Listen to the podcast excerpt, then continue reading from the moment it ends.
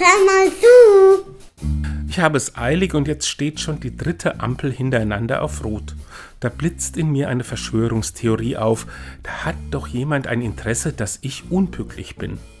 Dass mir die roten Ampeln nur wegen meines Zeitmangels auffallen und ich grüne Ampeln gar nicht bewusst wahrnehme, kommt mir nicht in den Sinn. Und so geht es mir mit vielen Dingen. Die Armut in der Welt kommt von der schlechten Politik, die Klimaerwärmung von der Industrie. Schuld sind immer die anderen. Wenn ich meinen Verstand einschalte, wird mir aber klar, wie gut ich selber auf Kosten der Mit- und Umwelt lebe. Es ist wie mit dem Splitter im Auge des Nachbarn. Ich sehe, was andere falsch machen oder vermute lieber eine Verschwörung, als dass ich meinen Anteil am Geschehen erkenne. Ja, Industrie und Politik müssen unbedingt mehr tun, damit die Welt besser wird, aber das wird im letzten nur funktionieren, wenn ich Verantwortung übernehme und auch mal rote Ampeln akzeptiere. Und tschüss.